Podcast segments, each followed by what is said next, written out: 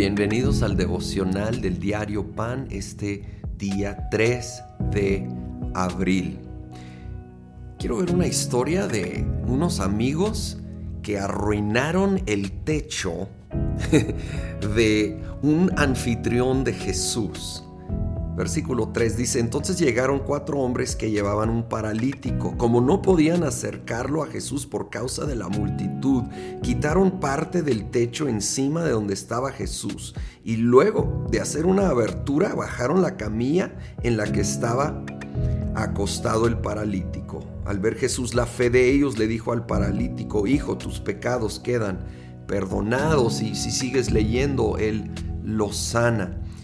Eh, estos cuatro son héroes para mí, no sabemos sus nombres, pero ellos llegaron cargando de nuevo a este paralítico en una camilla. No hay acceso para entrar a la casa porque hay tanta gente, pero no se dieron por vencidos. Ellos iban a buscar la manera de acercar a su amigo a Jesús. Así que de alguna manera, no nos dan los detalles, logran trepar este, este paralítico hasta el techo. No, no puede haber sido fácil.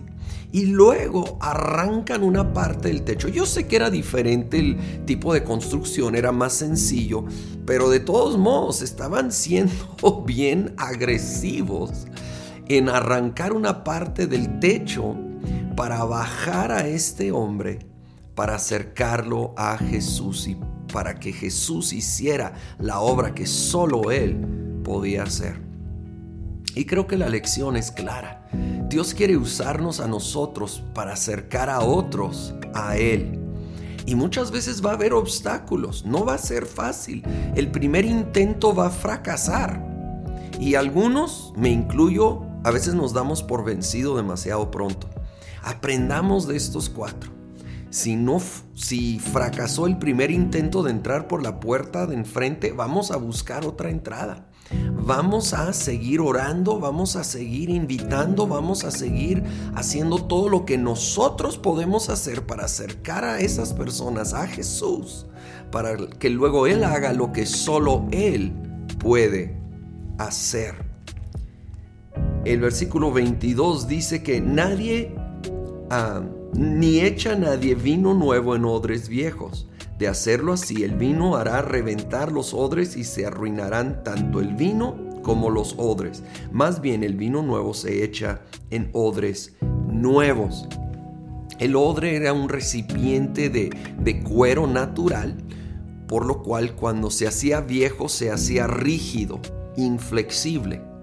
Entonces si se, le si se le echaba vino nuevo, que todo estaba en proceso de fermentación, en expansión, rompía ese, ese cuero, ¿sí? ese odre y se perdía el vino y se arruinaba el odre. Y dice que requiere un odre nuevo para recibir ese vino nuevo. Aquí está hablando de la obra nueva, renovadora del Espíritu Santo en nosotros que quiere cambiar cada aspecto de nuestra vida, pero está buscando personas que son como odres nuevos, flexibles, que nos estiramos a lo que Dios quiere hacer, como Dios quiere hacerlo.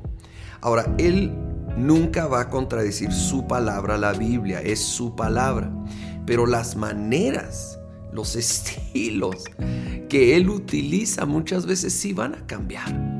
Y tenemos que tener un corazón abierto a decir, Señor, no como yo quiero o como tal vez yo aprendí y me acostumbré y, volverme rígido y cerrado, sino conforme a tu voluntad. Haz lo que tú quieres en mi vida. Quiero estirarme, quiero ser flexible, quiero ser un odre nuevo que recibe toda la, toda la llenura de tu espíritu para hacer todo aquello que tú quieres en mi vida. ¿Por qué no se lo pedimos? Espíritu Santo, ven, te pido. Lléname con más y más de ti como ese vino nuevo. Y prepárame como un odre nuevo. Señor, si yo he caído en, en, rigidez, en cosas que no son realmente bíblicas, sino simplemente ideas mías, tradiciones, Señor, ayúdame a reconocerlo para rendirlo y permitirte a ti obrar como tú quieres. y hacer una obra nueva, fresca, renovadora en mi interior y úsame para alcanzar a otros, acercándolos a ti, Señor, para que tú hagas en ellos lo que solo tú puedes hacer. Úsanos a todos, te lo pedimos en el nombre de Cristo Jesús. Amém.